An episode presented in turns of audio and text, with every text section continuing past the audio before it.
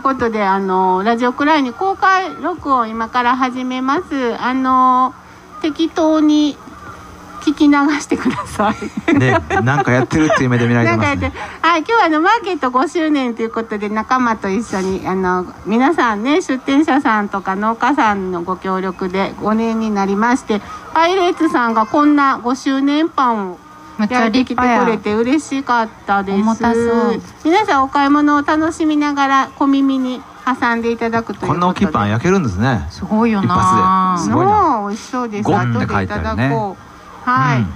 えっ、と,、えっと今目の前にねルール店のパンフレット、あのあトゥーワントゥーワンギ名前は？ャラリー。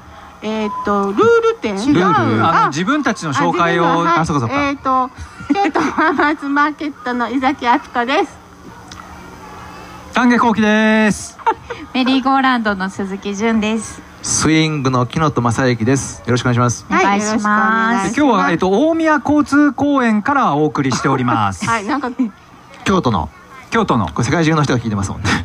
そうですね、京都の、京都の。日本の京都の大宮交通公京都園。の大宮交通公園で、えーちょっと外側にちゃぶ台を置いて、ええ。いつもの、えー、純ちゃん家で、えー収録している様子をなんとなく再現してみました。いいな、これ、はい。これ音源だけ聞聞く人はすごいたくさんの人が聞いてるように。まあそうですよ、そうです6人ぐらい聞いてくれてる。なんかあはいの、なんか滑舌がいいな今日丹下さん。いや見ていやいやちゃんと届けなきゃと思って言ってます。滑舌が丹下さん、なんみたい。か最近調子いい気がする。僕元気ですよ。ささっきも聞いた。僕ちょっと元気になってきました。ですよね。はい。顔色がわかりますか？全然違う。ちょっと元気だそうか。バレた。そうなんよかった。じゃない。ですか、ちょっと。とりあえずあの、あのね、はい。えっ、と木本さんの横にねその2121ギャラリールール店のパンフレットがありますけど、うん。はい。えーこの間ねい木野さんもいスイングが出店してて行かれて丹下さんも行ってきたいうことで。僕昨日行きました。はい、はい、どうどうでしたか？そうですね。あのーはい。スイングがえっと参加させてスイングも参加させてもらってて、えーはい。ルールクエスチョン店で読むのかな？わかんないですけど、まあルールハテナ店ですね。うん。はい。東京、えー東京のおーどこでしたっけ？港区に港区六本木。六本木のミッドタウンですねすごいじすごいゃもうんって言ったことないけど東京のどど都会ですよね。うど真ん中ですねど真ん中ですね。はい。えービルの中にあるの、何が？あの2121ギャラリーTwo One Two One は独立したギャラリーで、一つの大きなビルです。そう。安藤忠雄が建築をやった一つの大きなビル。あそうここってなん。やなね何どこ運営ですか？三宅一生さんがね、三宅一生財団。あそうです。よ。財団の運営。あそうなんや。三宅一生さんってなんか素敵ですよね。素敵ですよね。うん。でも数年前に亡くなった？え嘘やん。うんえ、亡くなりましたよね？なえうん嘘。生きて亡くなりはましたると思う。嘘。ほんまほんま。知らんかちょっと調べてください。えご存命やと思うな。後でね。えっとその話はちょっと置いときますか？そうね。宮崎さんの中ではね。うん。ちょっと待って。ちょっと置いときましょう。もうもうええやんそれ、うん。それはええやん。それはええ誰か調べてはい。そうなんや。そうそう。ほんで、うん。あのー行ってきたんです。で、えーえー7月からこの展覧会始まってて、えー11月の28日までやってるんですけど、うん。おーまあその7月に始まるまでも当然ずっと展覧会を作る作業にも参加し参加し続けて、うん。えーそれができる過程もまああーずっと見てきた。ようん。ですごく期待も膨らんでたしそもそも企画が良かったんでね、まあ、か簡単に言うとおー世の中のおーこの社会の、うん。えーいろんなルールうん。を、まあ、疑う、えー更新する刷新する。うーまあ、そういう態度をお日々私たちは持たなければいけないんじゃないか、あ、そういう素敵なテーマ性があって、えーあったんですね。うん。はい、で、えーいろんな事前情報あった。実際に行ってみて、えー結論失望したっていう。うーん展示に。えっとです展ね示はね、はい、あのまああの何も知らない人がいると思うので、うん。一応ちょっとあの入り口に書いてあるその素敵な文章を読みますね。あありがとう。ございます。はい。はい。ルールはあなたを縛るのではなくあなたがこの社会で自由に生きるために存在します。この展覧会はあなた自身の判断と責任で展覧会に関わることができる余白を残しています。うん。うん参加しないことも自由ですが参加することでこの展覧会をよりじ、えーよりじん？この展覧会をより実感を持って楽しむことができるかもしれません。余白はあなた自身で判断して危ないところは自分で見極めて楽しんでください必要な場合は他の人と譲り合ったり話し合ったりしてみましょう、うん。一人一人が尊重されより自由に生きられる社会はどのように作られるでしょうか。そのためにルールができることを一緒に考えましょいや本当に素晴らしいじゃないですか、うこれが入り口に入り口。書いてあるんですね、入り口だし、まあ、そういうコンセプトを持ってそもそもこれは作られたので、あのまあ、すごく共感もしたし感動もしたし、えーしましたで、えー現場に行ったらね実際そういう風景があるんだろうっていうふうにまあ言ったんですけれども、お結論なかった。とうん。あまりにもなかったどころかあーまあ僕の感覚からするともう逆。へえうん。あのーまあ、ルールはその自自由のためにあるんですよね、うんうんうんそうじゃなくってそこにあったのは管理。うだったな。へえ感じたことがあ一番辛か辛かったですね。ううん。うん。んあのん木本さんのあの文章をねあのブログのね。グのうん。はいあのあれあのすごい力作でねそうですね。あの京都に帰ってきてからあーもう止まらなくなってうん。書き始めて、えーようやくこの間23日前にうん。書き上げてアうん。ップしたんですけど、うん。まあはい。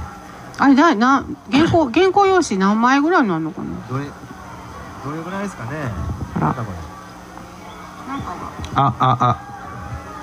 どれぐらいですかね。えー、原稿用紙？それその換まあ、算の仕方。文字文字数でいくと そのパート123と書いてパート3の部分は1万字ぐらいですかねおそらく、パート3で1万字。うん、あけど3倍ぐらい書いて1万字ますねってことで20枚以上やね原稿用紙にしたら、だから60枚は書いてたと思う。原稿用紙す。ごいね。すごいよ。すごいっちゅうかうん本当ちょっとあかんなと思いながらやってましたけど。へえ丹下さんはどうはい、僕も昨日行ってきまして、はい。えっ、と昨日はねなんかサイレントデーとか言って、うん。もう喋っちゃいけない日っていう風になってて。お客さんが？お客さんが。ななそれなんでなんで？いや僕もよくわかんないです。だからうん。やっぱりその縛られてる感はすごくあるんですよ。で、うん。えっ、とまずあそこに来るまでにあのもちろんコロナのこととかもあるんですけれどもその事前予約とかいろいろあるんですよね。でまあそれはまあまあまああったとしても僕も同じように中に入ったらやはりえーていうかなこの社会を変えるためのいろんなことが分かる仕組みになってるんじゃないか。うん。もしくは、えっと、し視座としてねそのあのー一番こうなんていうかなルールに縛られることで、うん。えっと自分自身が損なわれてしまっている人たちの叫びというかね。なんかそういうものがあのあってそこから世の中を見えるようになってるんじゃないかっていう期待があったんです。ところが、えーそういうものはほほとんどなくてですね、うん。えっと、むしろルールってどうやって作られているかっていうことを考えさせられることが多かったんですよ。へえそうそうでですね。まあそれも一つのテーマやったと思うんですよ。うそうん。うんそうそう。うん。だけどそのそのサイレントデーもねうん。まあ一つのまあ実験ですよね、うん。えーいろいろこう話し合ったり、うん。えー話し合ったりしましょうっていうふうに提案してる展覧会を、うん。あのーまあ喋れない展覧会にしてしまう、うん。そうするとどうなるか。うん。というようなことが言いたいんだろうけれども、うん。でもあの現場を見てしまうともうまさに、えー管理する側、まあ、ビあのギャラリーの側があー来館者をのマナーが悪いとかねすんごいたくさん聞いたんですよね。この会期中も。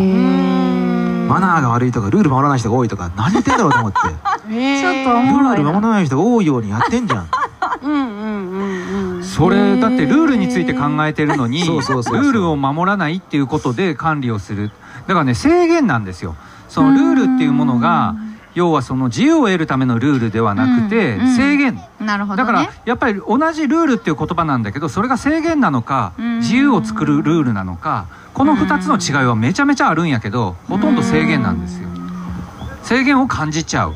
なんか割とよくねうん。あのラジオくらいにでもほら自自由自由について、うん。とかそしたらでもあの自由であるためにはなんかルールがいるのかなみたいな話が継続してね、うん。ずっとあったけれども、うんでそもそも私はあの人力交通案内がはい。どうしてルール点やったんかがまだもう一つ分かってその、うん。うんふ普段要するにかあの勝手にやってるっていうところで、うん。あの自主的にやってるっていうところでルール点に出出たの？あれは。例えばだから仕事というものにも一つのルルールがありますよね、うんうん。ルールというかあー仕事とはこういうものやっていう規定詞がありますよね、うん。けどまあ交通案内っていう仕事はあー全くお金も発生しないし誰にも頼まれてないし誰の許可も得ていない。うん。だけども仕事でやる。うん。うーというところであるとかあるいはあのバス停であれをやること、こうもういろんなルールのをこう、絶妙に実は意図せずかいくぐってたっていうことが、なるほど。ね。ー相当ややこしい法律がやっぱりバス停一つにも、公共交通一つにもお関わってる、はいはい。まあ、グレーゾーンでやってる仕事やっていううん。うんところですね。それを分かってまあオファーが来た。あもちろんもちろん。うんそこはねうんうんだからそういう企画者のキュレーションであるとか、うん。あー他の方の展示うん。は、あの面白かった実際。ああそうなんやね、面白かった。ねだからその木野さんがやってることとかっていうのは社会拡張だと思うんですよ。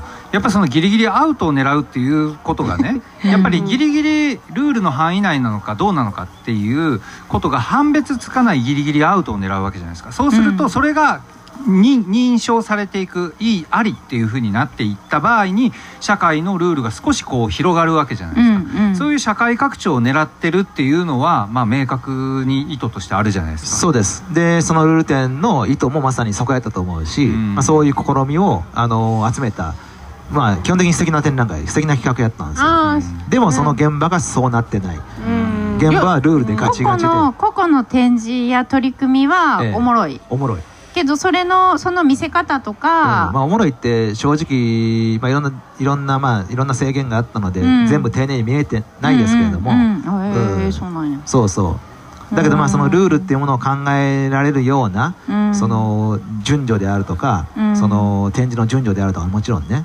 こうんう入り込ん。その空間に入り込んでいくみたいなそういう仕組みはやっぱりすごく考えられてやってるなっていう気がしました、キュレーション自体は、うん。あの僕はねお僕も面白かったんですよ、おはいはい。面白いのは間違いなく面白いんですよ、面白いんだけど、うん。だけど、えっと、例えばああれでね結局集団でみんなでそのルールに従ってる姿を見させられると、うん。やっぱりちょっとゾッとするし、あのー例えばね、えっとまあ、参加型の、えーアンケートをに答えていくようなのがあるんですけど、うん。その場でそのアンケートの答えが出るんですよ。例えばえっと死刑はあなたはありだと思うかなしだと思うかみたいな。すごいこといきなり聞かれるんだね、結構突っ込んだね、うん。それつすごい突っ込んでるんだけど、うん。あのーほとんどの人がやっぱりあり。っていうふうに答えてるのを見てやっぱこれ僕はちょっとぼ暴力じゃないかってすら思ったぐらい怖かったんですよ。それは。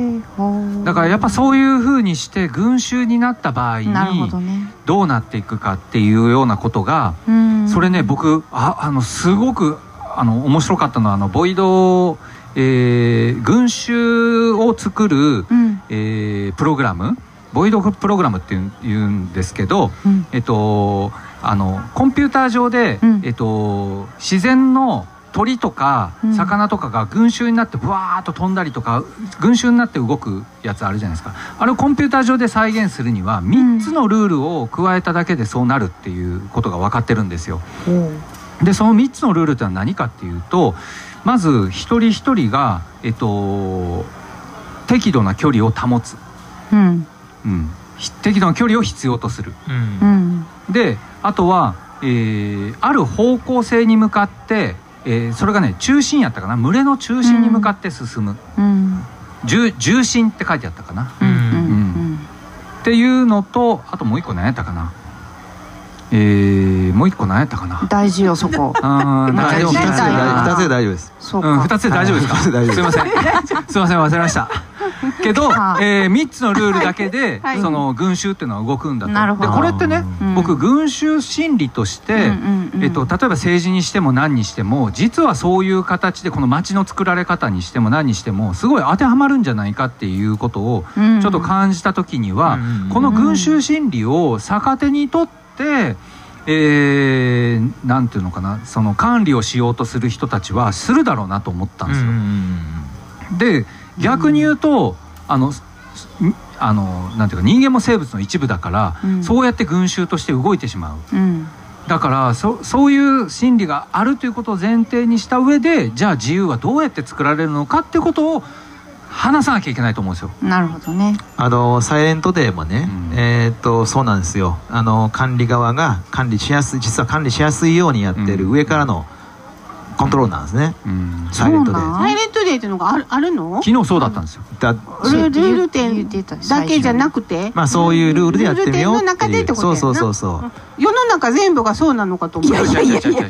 まあ、だけどまあそれね、あのー面白くないでしょ。だからそれはまあ普通じゃないですか。うん普通っちゃ普通でしょ、あの結局だからあの、ま、マナーが悪いうるさいから、うんみんな黙黙れっていうことなんです、結局、うんうん。じゃなくってそのルールを揺るがすとかそのっていうのは逆やったりしますよね。みんなで大声で喋りましょう。うん。喋、ってみようってことをルールにしたらうん。気づくんですよ。なるほどね。うん。その自分の振る舞いにもね。うん。うん。で黙れって言われたらもうなんだもうひたすらプレッシャーしか感じない、うん大声で喋りましょうって言われたらちょっと楽しかったりもするし、うん。自分の振る舞いに絶対気がつくと思う、うん。うん。そのだからそのやっぱり他者を意識すると思うんですよね、なんかそのルールまああアートでアば。ートでっていうかそのそれをアートアート展示として社会に、えー、と語りかける展覧会なわけですよね。まあアートかどうかは分かりませんけれど、まあ、アート的な試みもありましもちろんたくさん展示されてたけれど、まあ、基本的にまあその、えっと、このギャラリーはまあデザインですね。コンセプトは、デザインね。大きなコンセプトはデザインですね、んん。なんかあのーいろいろ考えちゃったね。あのブログ読んで木本さんのねそのでそもそも美美術館とかそういうものの役割とかアートの役割とか、うん。なんかこう消費されるものとしてのあの場所であったりそう消費ですよ。本当もう消費だったあそこは。うん。でも木本さんのねその言葉の中で、えっと、やっぱりその管理するのは簡単だと。はい。で、えっと、一方自由はとても扱いが難しい。正解がないからいちいち問いに向き合わなければいけないし、うんうん。問いの答えを探り続けなければならないっていう。これがやっぱりあのーえええこと書いてますねあの僕は木野さんが書いた文章の中ですごく突き刺さったんですよ。でもう一つ思い出しました。うん。えっとさっきのね群れの原則3つのルール3つ目は すごいタイミングよかった。えっとえっとね周りと同じ方向同じ速度になるように動くっていうのと群れの中心に向かうっていうのとうん。互いに近づきすぎたら離れる一定の距離を保つっていうね。その3つなんですよ。はいその3つだけでそのあの虫とかがブワーッと大量に飛んでたりとかするのができていると。なんか小学校の時の運動会を思い出すな。うん。あのーあーダンスみたいなやつ。うんう。んうんうん。なんていうんやろああいうの。なんかタンバリンの音で歩くみたいなな。なんかそういうのだったなって今思った。うん。そうですか。うん。まあなんかなんかうん。ちょうどさその木本さんのブログの文章を読んだ後の新聞やったんですけれども、あの小学生毎日小学生新聞おなじみ。面白いんじゃないですかこれひょっとして。面白い。そうなんですあれ？よ毎日小学生新聞がちょっと編集長変わったんかちょっといやいや変わってへんけどさ。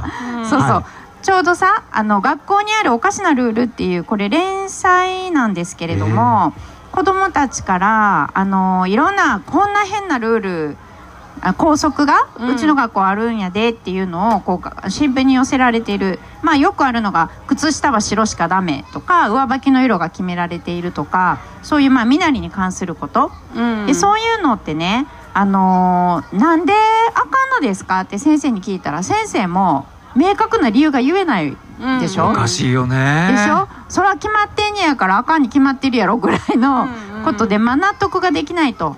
でそういうのをねこれすごいなと思ったのはえー、と埼玉県の小学校6年生の教室で、うんえー、と1年間の総合の授業時間っていうのを使って1年間かけて、えー、と学校のルールをもう一回見直そうっていうのをね取り組んだんですって。それでその先生がね子どもたちにあのできないかもと思わず思ったことを全部とにかく出してって言って例えば版の投稿をなくしてほしいとかシャーペン使えるようにしたいとか水筒の中身を水やお茶以外も認めてほしいとかね。子どもたちからまあうわーっと声を拾う。うん。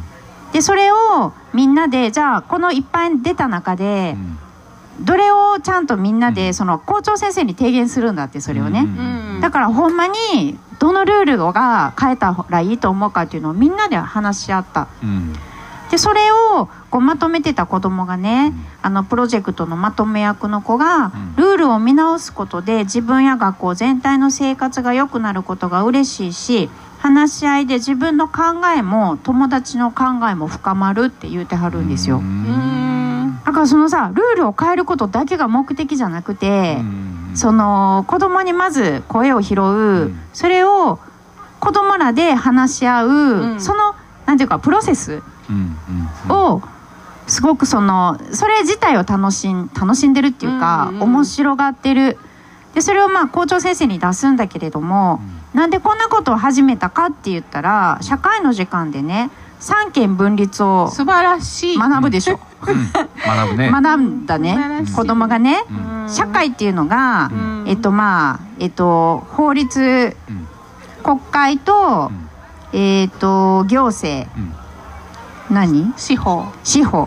でやってるけれど学校っていうのは先生が決めて先生がそれを管理してると、うん。おかしいんちゃうかっていう声が出たんだって。すごいすごいよね。すごい。やっぱ民主主義の誰がそれ言うたん？子供やろ子供から声が上がったんだって。ほんまに。すごいそしたらねすごいのは、うん。子供もすごいよ。でもすごいのは先生ですよ、うん。そやね。だからねこの先生が校長先生が、うん。あのー学校はそそういう子供の声を聞いてねそういう方向は学校が目指すものと違うと。だからえっ、と学校が決めたルールを守らせようとするのは本当にやりたい教育じゃないんだって先生が言って素晴らしい。じゃああなたたち話し合って僕に言ってきてくださいよって流れらしいんですよ。すごくすないごいですか？すごいって言いたくないけどすごいね。なんでこんなことできるんだろうな。ね。公立の学校でしょこれこれ小学校普通の新潟埼玉県戸田市の小学校6年2組。いや6年のその2組だけがされてやどうなんでしょうね。どうなのね。この記事の後追い記事を毎週毎日載っけてくれるぐらいでもいいぐらいなじゃあぜひみんなであれい手紙やこれはほんま書きましょうよ。に難しい挑戦ですもんねうん。ほんまにすごいと思う。ねやっぱりこういうのがほんまべん実践民主主義の勉強というかね、だってそれやったらさ、うん子供たちもさ自分たちの意見で何かがルールが変えられるんやってことを学ぶじゃん、そうそうそう。う、ん。でしかもルールールがねそのやっぱり社会を良くしていくためのもんである。うん。っていうふうに学べるわけでしょ？うん。実感としてそうそうそうそう。実感としてね、うん。だけど普通の学校行ったらねもうそのルールって押し付けられて、ん。あのいやいや守らなあかんっていうふうな認識ですもんね、だからそのへんてこなこといっぱいあるじゃないですか。ある。そのへんてこなことに対して声を上げていいんだよって大人が言ってくれる、うん、素晴らしいね、あのなかなか。素晴らしい学校の。最近あの良くないことをね、うん。あのやめるコツが分かったんですよ、ねどう？き知りたい。ややめるんですよ。やめる。あただやめる。そうやめたらいははははは。いやめたらいい、うん やめたら悟りや悟りいやそうそうあやめたらいいんやって。そうややめたらいいんだ、うん。みんなしんどいみんなしんどいって言ってる、うん。じゃあやめたらいいですようねん確かかうん、にそのねでも依存してんねん。ねあのい。いいい学校の話がねうん。出たとこで今日はあのマーケットの会場からなんですけどあの三重に愛野高校っていうあの農業をねあの勉強する学校の、えー近藤桃先生あのゲストで入ってくださいます。よろしくお願いします。よろしくお願いします。キュキュッとこう詰めてやね。詰めてマイクちょっと回しましょう。近藤先生すみません。狭い狭いところに相当狭いですけどね。ちょっとあのこうこうキュキュキュッと。うん。はいいらっしゃい。えっ、とマイクをじゃあちょっと回していただいて。えっ、と正式な名前がえっ、と愛愛のはい。学園。学園農業農業高等学学校県立ですか、いやい。や私立ですね。私立なんですか、うん、あの一応キリスト教の、ねはいはい。精神にのっとって、うんうん全国に3つ姉妹校が、姉妹校。韓国にもいっぱいあるんで、ね、あ韓国にもはい。全部で4つかな。はい、えっ、へとーそれでえっ、と生徒さんが1学年何人いらっしゃるんでしたっけ、えっ、と212人ですね。はい。21人で、えっ、とみんながえっ、と農業かえっ、と畜産かえっ、とを勉強する。そうそうそう。あの、うん。全部で6個部門があって、はい。あの畜産系は酪農、まあ、牛牛の乳ですね。はい。うんと養豚と養鶏卵ね、うんうんであとはその公主系って言って果樹と野菜と作物まあお米とか芋とか、はい。そういうのを育てるやつの6つに分かれるんです、で全寮制全寮制ですね。でっていうところで、あの私も23回あのがなんか学祭とかね、はいはい。そういうのに行かせていただいたことがあって、今日は生徒さんが作った野菜とか加工品を販売もしてはい。いただいてますけれども、まあ、よくねこのラジオクライニではあの学校のこととか教育のこととかも あのブツブツ喋っているんですけど、はいはい。えっ、と愛野高校のことはみんな知ってましたか？私は三重なので知ってます。あはですか丹下さんも知らないで木本さんも知らない。あのマリコさんのね。うんうん後ろにマリコさんが手を振っておりますが、マリコさんのお子さんが行くってんで知った、あそうそうなんですね、かかいりくんがね今勉強してる。うーんそうなんです。あの生徒さんたちはあのいまあ10 16歳、15歳、16歳で来て、あのどんなカリキュラムっていうか最初の1年はどんな風でみたいなのをちょっと教えていただけたらと思うんですけど。はいはい。あのまあ高校なんでね一応数学とか英語とかもちらちらあるんですけど、やっぱ圧倒的にその農業系の授業が多くて、農業と環境なんてみんな知らないですよね。そんな授業があるっていうのは。はいはい。であとはその実習とかがあるんですけど、1年生の時っていうのはこの時期ぐらいまではずっといろんな部門を、まあ、部門っていうんですけどうん。養鶏とか酪農とかのことをそれを全部回っていくんですよ。ではいぐるぐるぐるぐる1年間に3回とか4回とか回って、うんで、えっと、12月の末ぐらいかな、うんうんえー次の部門を決めていくっていう形で,、うんで2年生からはもうずっとその部門に専属で入って実習っていう授業があったら全部その部門に行くっていうはいはい。そういうふうに決まっていくんですね。あそうなんですね。なんかどの部門が人気とかってあるんですかね？いやもう僕はあの果樹部の主任をやってるんですけど、まあ、はい。果樹部だと言いたいとこなんですけど、はい。まあ、意外とあのやっぱりね酪農とかうん。動物系が好きな子っていうのはまあ多いかな。あと野菜かな。いや本当果樹あんま人気ないです。そんなこと言いに来たんじゃないんですけど。うん。なんかその農農業をね、まあ、食べるものをあの作っていくっていう仕事を、まあ、あの選ぶっていうのはあのすごくまあ実は大切なことやと思うんだけど、まあ、なかなかないないんですよねなんかそういう勉強しようと思っても普通の学校では勉強しか勉強しないそうので。ですねでそんな中で愛の高校で、あの若い子たちと触れ合っててなんか近藤先生なんかは今の日本全体の、まあ、教育とかなんかどんな風にあなんか差し入れがあ あすいません。あの在校生の。あそうですか、こんにちは。なんかどんなことを感じたり考えたりされたりししますかね？えーっとそうですね。あの愛農ってねすごくその有機農業もやってますし全寮制で、まあ、ぶっ飛んでるといえばぶっ飛んでるんですけどあのそれだけに目がねちょっと行きがちな部分はあるんですが、あの僕らはまあ僕のこれは好きな言葉ですけど気まずい共存だなと思ってるんです。そのみんな好きな会う人とだけサンクチュアリを作っていきがちなんですけど、あのやっぱ愛のって本当に合わない子もいれば全然価値観の違う環境で育ってきた子もいる、でも共通してるのはみんな一緒にご飯を作らなきゃいけないっていうそこなんです、うち自給率70%なんで基本的に農産物ってものすごく責任を持って作らないとご飯なくなるんですよね、へーはいはい。はい、でそれをベースに考えるとやっぱ自分が嫌いなやつと一緒にうん。農場作業に行かなきゃいけないけど、うん。でも自分が手を抜くわけにいかないわけですよご飯のために、うん。うん。だから生きることと他者と一緒に気まずく共存するっていうことを全寮制の中で一緒ごたにやるので、はい。そういう意味では、うん。まあ、僕らも大変ですし生徒も大変ですけど、うん。でもそこから簡単に逃げられるようではちょっとこう一緒に誰かと生きていくっていうのはやっぱ難しい部分でもあるので、ん。まあより根源的なとこにこうアクセスできてるんかなっていうふうには思ってますけどね。いや相当深いですね。なんか気まずい共存っていうのがねないんやかすごい。めちゃくちゃピンときますね。あの、うん。多分あの僕がスイングっていうあのその京都北区上賀茂であの NPO やってるんですけれどももう本当気まずいですね。気まずい、うん本当気まずいですね。毎日毎日辛くて毎日楽しい、うん、あそうそうそんな感じです。はい。そうなんですよ。自由ってやっぱそういうことですよね、そうですね。だからそのやっぱりその食べ物を作るっていうその、幹が一本通ってるから、うんせやんな成り立って共存ですよね、いやすごい共感しますね、うんそうですね農業ってねあのよく職業って言われがちなんですけど、うんまあその卒業生とかに言わせると農業っていうのは生き方だっていうことを言っててねあの決して職業の一つで縛れるものではないっていう、でやっぱ同時にいろんな形があってその暮らしとほぼ地続きで行われてる作業でもあるから、うん。あのそれは全然ちょっと、あの軸に据えるとしてはやっぱ的確かなっていうふうには思いますね。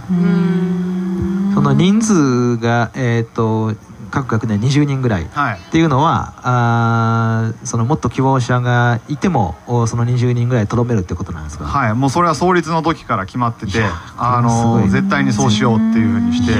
で職員も実はほとんどが学校の中に住んでて僕も子供が3歳と1歳いるんですけどあの同じ敷地の中で住んでて、へ家族ごと住んでる。んはいですはい。気まずいな。気まずい。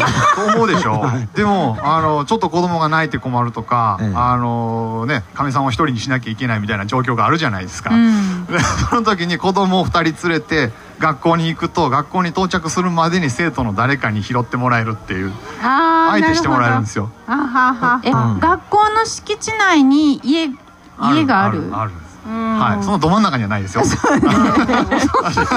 そんな 誰からも見えるような場所保にはないです。育園とかに通ってる。あ、保育園にもあの近くの、えーまあ主体な系の保育園があったりして、そこにあの行かしてもらったりはしてるんですけど、あの休日の時とかは本当生徒に遊んでもらったりしてて、で生徒がうちに来たりとかも。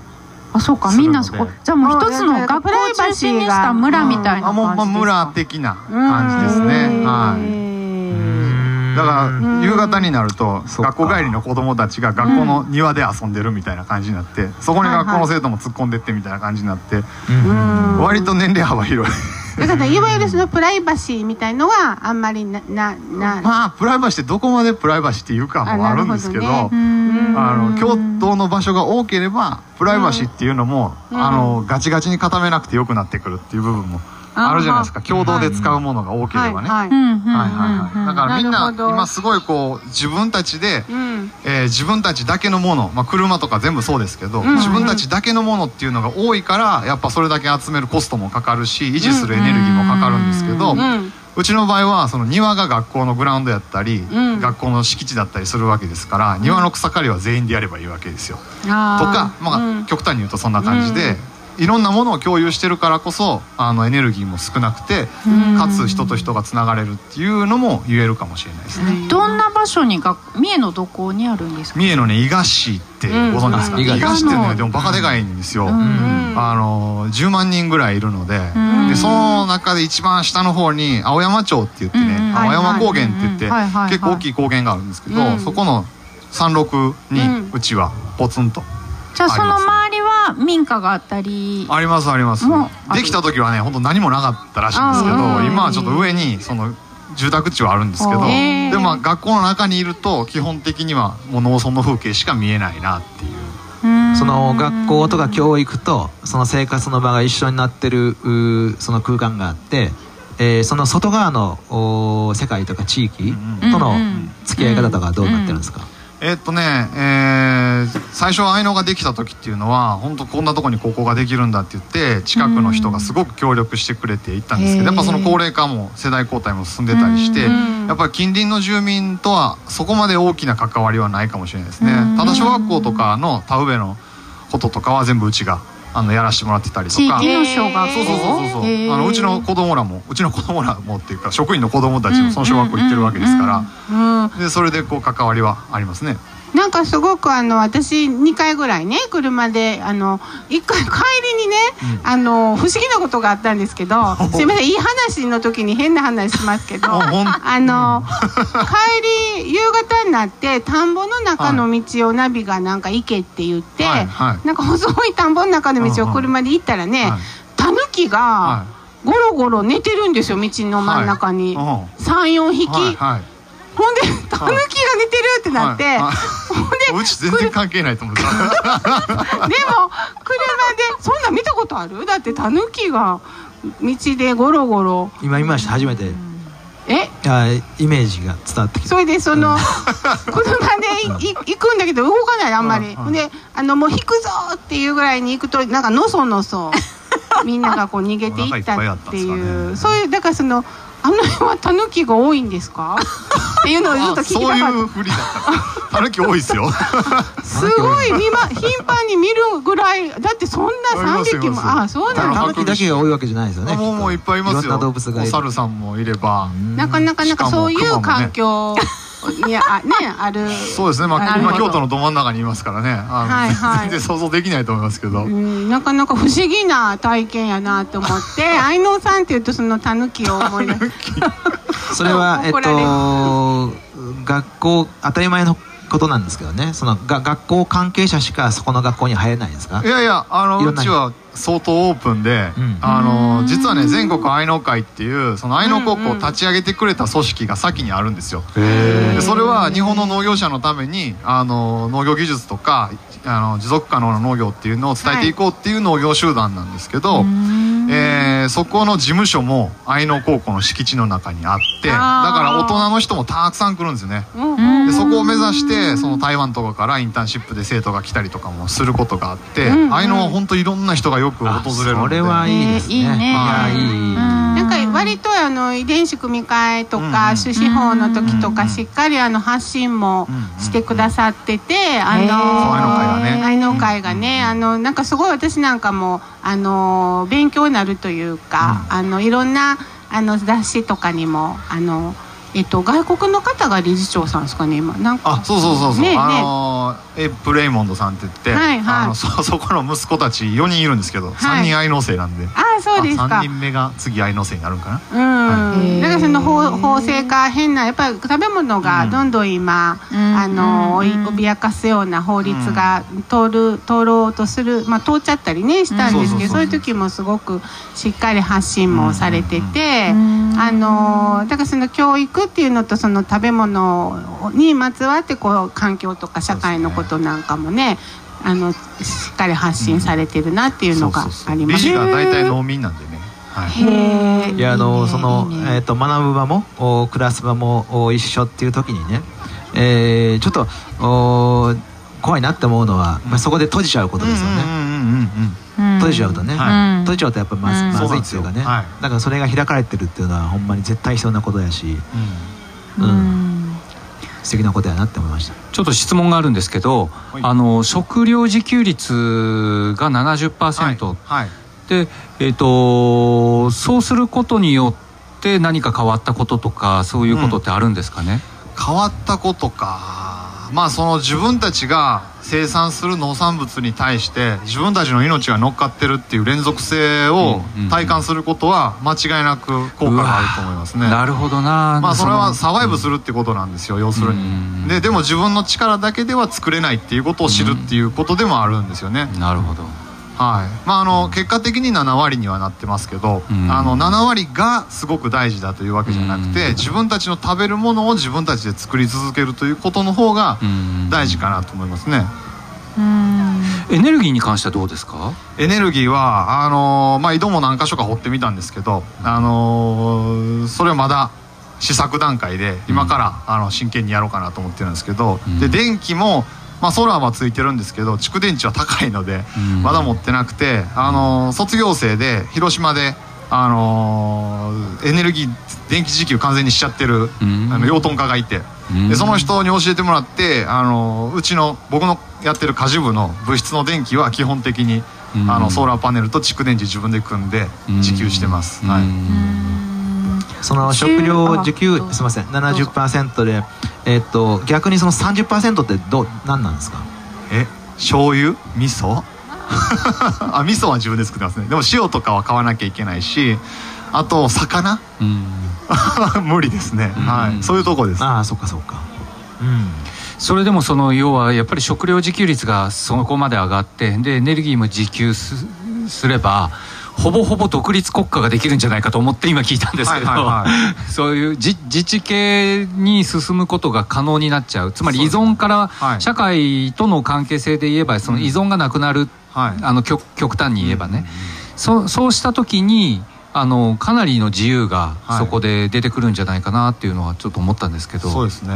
あのーまあ僕これも僕が言ってるだけなんですけど小さくて頑丈な暮らしを作りたいって思ってるんですね、で、えっと、そのためには人の力もやっぱ借りなきゃいけなくて自分だけで完結するってやっぱり無理だっていうことはやってみないとこれまた分からないはずなんですよ、だからその自分たちで、えーできることが多いっていうのは実はすごく自由なんだっていうことも学ぶし誰かが一緒にいないとやっぱり自分は生きていくことができないんだっていうことは分かるっていうのも事実なんですよね、うん。だからそこをこうまあそのリーダーがいてそこに部下としてつくんじゃなくて自分がいてでできないことは人にパスするで自分ができることは自分が引き取るっていうその選択の連続やと思うんですよ。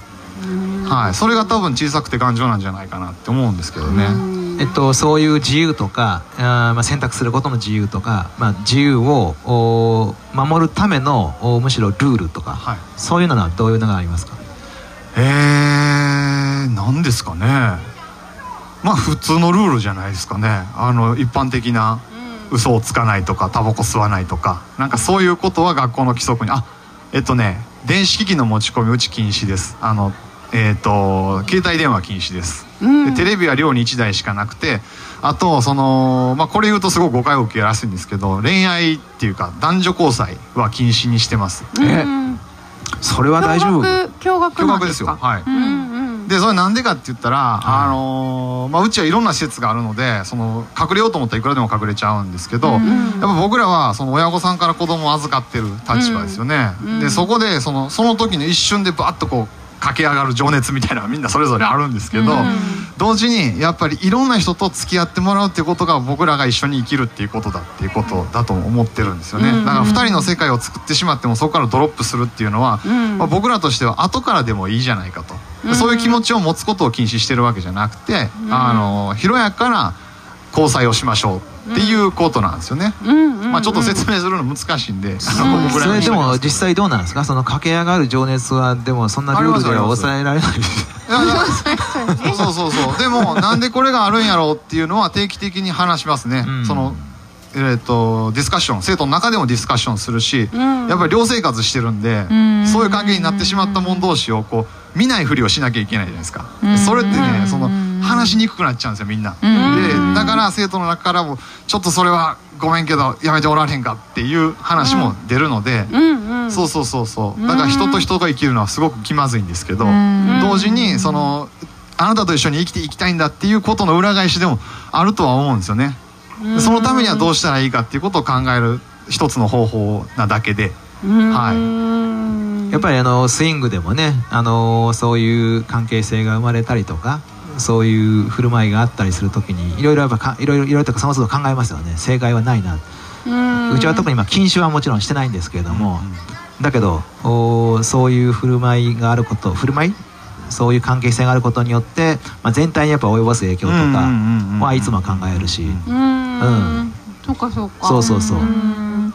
ねえ。ちょっと一つ聞きたいんですけど、18歳もいるいる。18歳いますよ。いる、はいはい。選挙権があるじゃないですか、その辺の話とか学校でしたりするあもちろんもちろん。うちあの住民票を三重県に移してるので。あそこは素晴らしいですあのみんなねで選挙に行ってます、えー、すごいそう。なんや。はいそしたらなんかその選挙前に、はいはい。みんなでこう候補者の話をしたりとかはいはい。政党の話をしたりとはいはい。かをするんですか、まあねその前にうん。集中的にやるっていうのはあんまりしないですね。うんであうんの必要な書類とかは言われたらもちろん出すけどもそれ以前にその僕らの教育というか僕らが考えてる基本っていうのはやっぱどうやったらみんなが生き続けられるのかっていうことをうん。ずっとその学校生活だったり農場だったり寮生活っていうトータルで問い続けるわけですよ。うん。で彼らがそれに合致すればそういう方な候補者を選ぶだろうし、うん。そうじゃなければそうじゃない候補を選ぶだろうしっていうので、うん。その選挙だからやろうっていうんじゃなくて、うん。僕らはどう生きるべきかっていうのはやっぱ常に問うべきだろうなと思ってて、うん。あのそういうふうにしてると思いますね。新聞は読めるんですか読みます。読みます。うち4紙取ってるかな。へはい。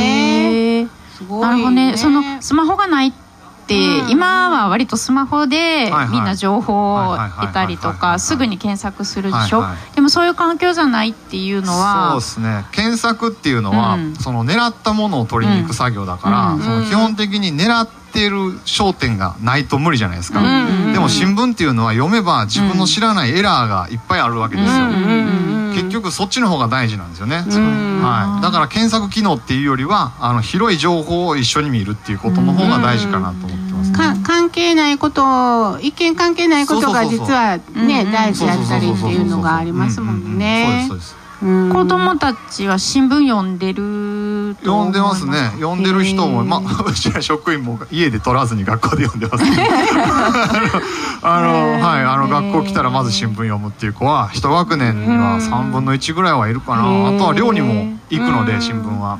寮で読んでる子もいますし。うん。あの選挙のね話に戻るとそのみんなで行く時にね、うん。まあ、当然、えっと、こ個人個人が投票するわけですけれどもなんとなくね、えー僕たち私たちはあーこの候補者なんだろうなっていうようなこう雰囲気とか生まれちゃったりしないですか？あんまないですね。あ生徒の持つそのなんていうかな。うちそもそも癖のある子多いんですけどその同調圧力に悩む子もいればもう我が道を行くタイプも間違いなくいるわけででそれ全部ひっくるめていいと思ってるのでその愛能に来たからこう思わなきゃいけないっていうのじゃないですしましてやうちとんがってるので、うん。来る子もやっぱそれなりにおもろいやつ多くて今もその寺の息子いますけどうんあのキリスト教でもあのアンテナにヒットした子はやってくるのでやっぱ自分のこうちょっとしたこだわりみたいなのっていうのはやっぱ持ち続けて生きていってもらいたいなと思ってますしうん。きっとそうなってると思うんですよね。うん。選挙の時のねその投票行動ってほんま同調性同調圧力によって動いてるとかすごい大きいと思うんですよね。うん。うん、例えばこのメンバーはあの辺に投票せなあかん。そんなことないないですけれども、うん。やっぱりそういうのすごい働くじゃないですか、その自由っていうかねそれこそ自由ですよね、うんうんうんがうん。どうやったらこうできるのかなっていうのはずっと考えてて、なんかでもその暮らし全体でね、はい。やっぱりその世の中のことも含めて仲間と議論したり、うんでまあ食べ物をあの作り続けてさっきおっしゃったこととかやっぱり気まずさとかうんしんどさも抱えてっていう、なんかその実実践で、うん。あの生きていくためのあの力をね身につけてるっていうのがすごい私はも感動したというかだからその今の政治の仕組みの方がやっぱ追いついてないなっていうのがあるのであのそういう若い子たちがもっとこうした方が 良くないかっていう提案がどんどん出てこないとねあの面白くなくなるのでなんかそそっちの方にねだ誰に投票するのもうええんちゃうんってまあ行かなあかんけどね投票は。それは 行かなあかんけど。その高校の中にいいる子どもたちはつまりある意味のその理理想郷というか、うんそういうところにいるわけじゃないですか、でもそことやっぱり外側の世界とのそのギャップっていうのかな、やっ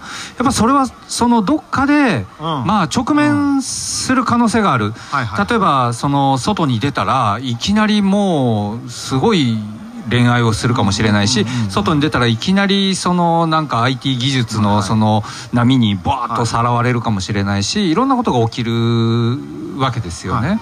だからその中これね田舎に移住した人たちとも同じような話するんですけどつまり自分だけ一抜けたと、はい。その社会から一抜けたって言って理想郷を作るのはそれはそれでそのまず実践としてはいいと思うんですよ、けど置き去りにしたものの大きさっていうのはかなりあるなと思っててそっちが変わらないことには社会全体変わらないじゃないですか。はいはい。そのあたりはちょっとどういうふうに付き合おうっていうのが？えっとねあのうちは1年生2年生3年生とあの農家実習に出るんですね。でそれも1週間とか多かったら3週間とかで出るんです、であの人がなぜそういう暮らしをするのかっていうのを多分よっぽど今の大人よりも見てると思うんですね、うん。であとその理想郷といえどあの、まあ、理想郷ではないんですけどあのやっぱそれぞれ自分が持ってる中学時代とか自分の家庭環境とか、まあ、もちろん規制もしますしいろんなものを背負ってきてるんですよ、うん。これは僕らが多分思ってる以上に背負ってきてると思ううんです、んうん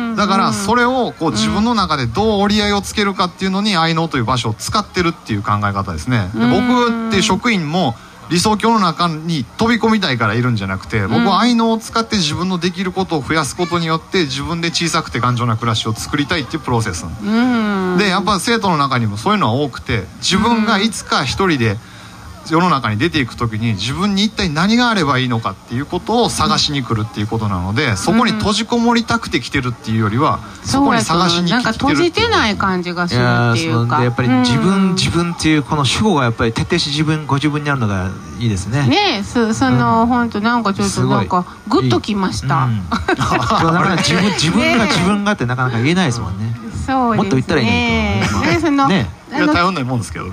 いや。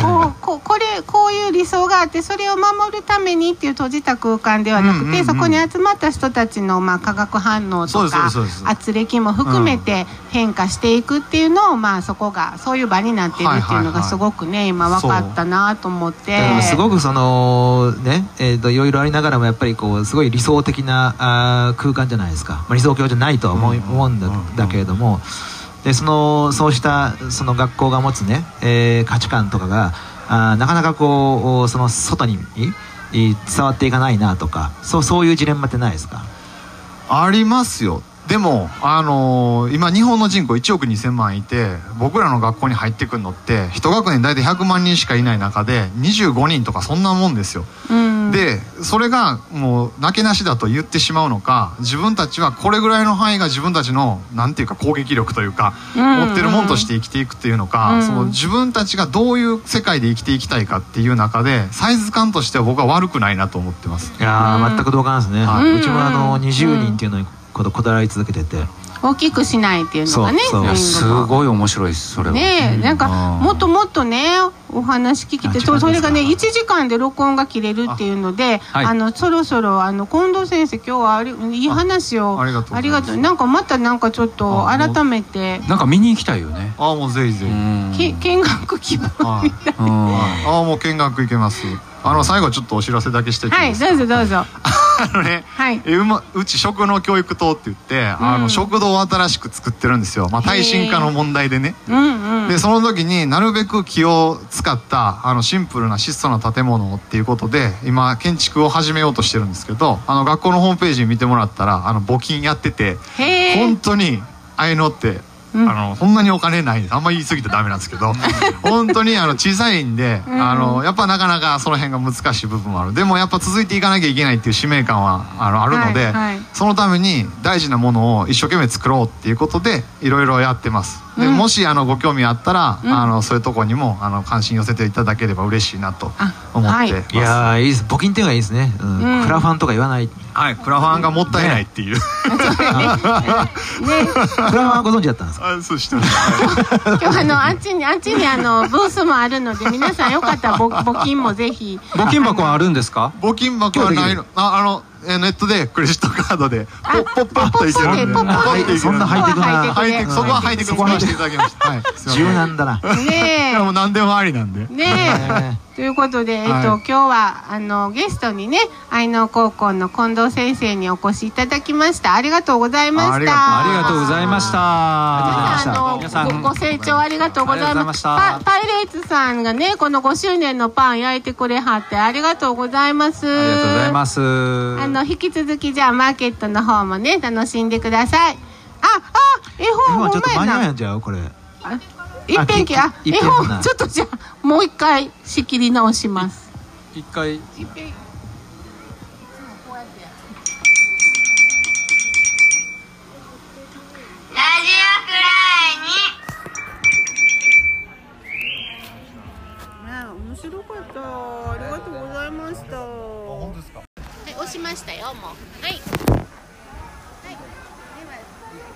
はい、じゃあ、あの近藤先生にもいてもらいながら、純ちゃんの絵本コーナーです。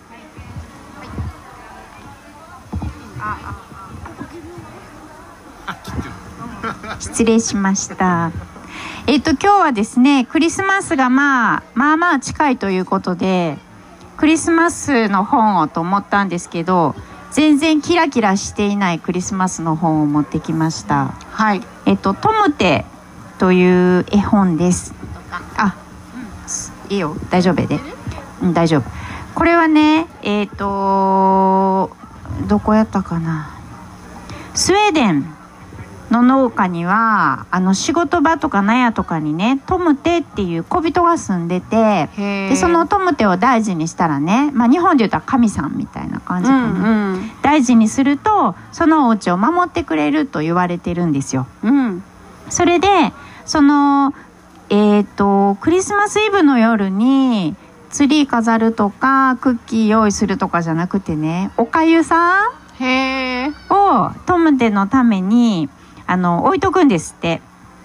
うんでその大事に思ってますよっていうのを、まあ、トムテに伝えるそうするとトムテがあのまた今年もこのお家を守っていこうってするんですけれども、うんトムテはねもうずーっとそのお家を見続けているからもうひげひげの長いおじいさんに見えるんですけれども多分もう何百年と生きてんの。へえ。でこのトムテのずーっと自分がねなんでかわからんなんでなんかななんでなんかなって思ってる謎っていうのがあって、うん。それのことをずーっと考え続けてるんですけどそれっていうのがねうん。自分がえっと今のお家のえっとご主人と奥さん。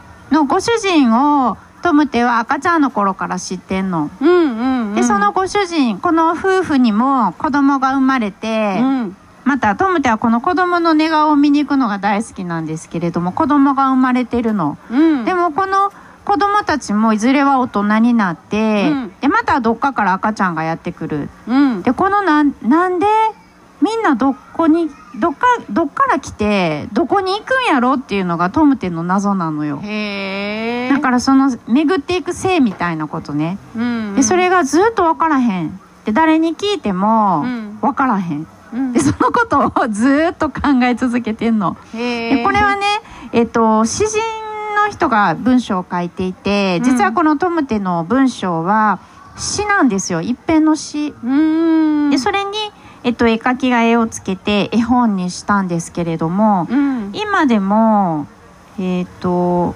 いつって書いてあったかなクリスマスイブだったか大晦日にこの大晦日だね大晦日の夜にこのトムテの詩を朗読するんですってみんなっていうかいろんな人たちが。